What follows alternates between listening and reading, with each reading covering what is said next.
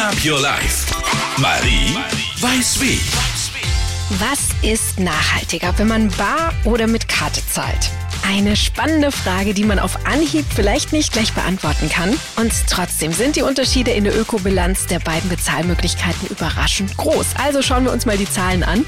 5 und 10 Euro Scheine werden im Schnitt nach nur einem Jahr von der Bundesbank ausgetauscht und verbrannt. Geldscheine bestehen aus Baumwollpapier, die in der Herstellung jede Menge Wasser und auch Pestizide verbrauchen. Unsere Münzen bestehen aus Edelmetallen, dessen Förderung natürlich auch die Umwelt belasten.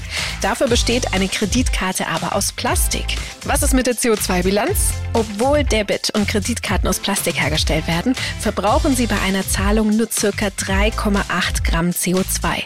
Dabei fallen vor allem bei der Herstellung und beim Betrieb des Kartenterminals die meisten Emissionen an.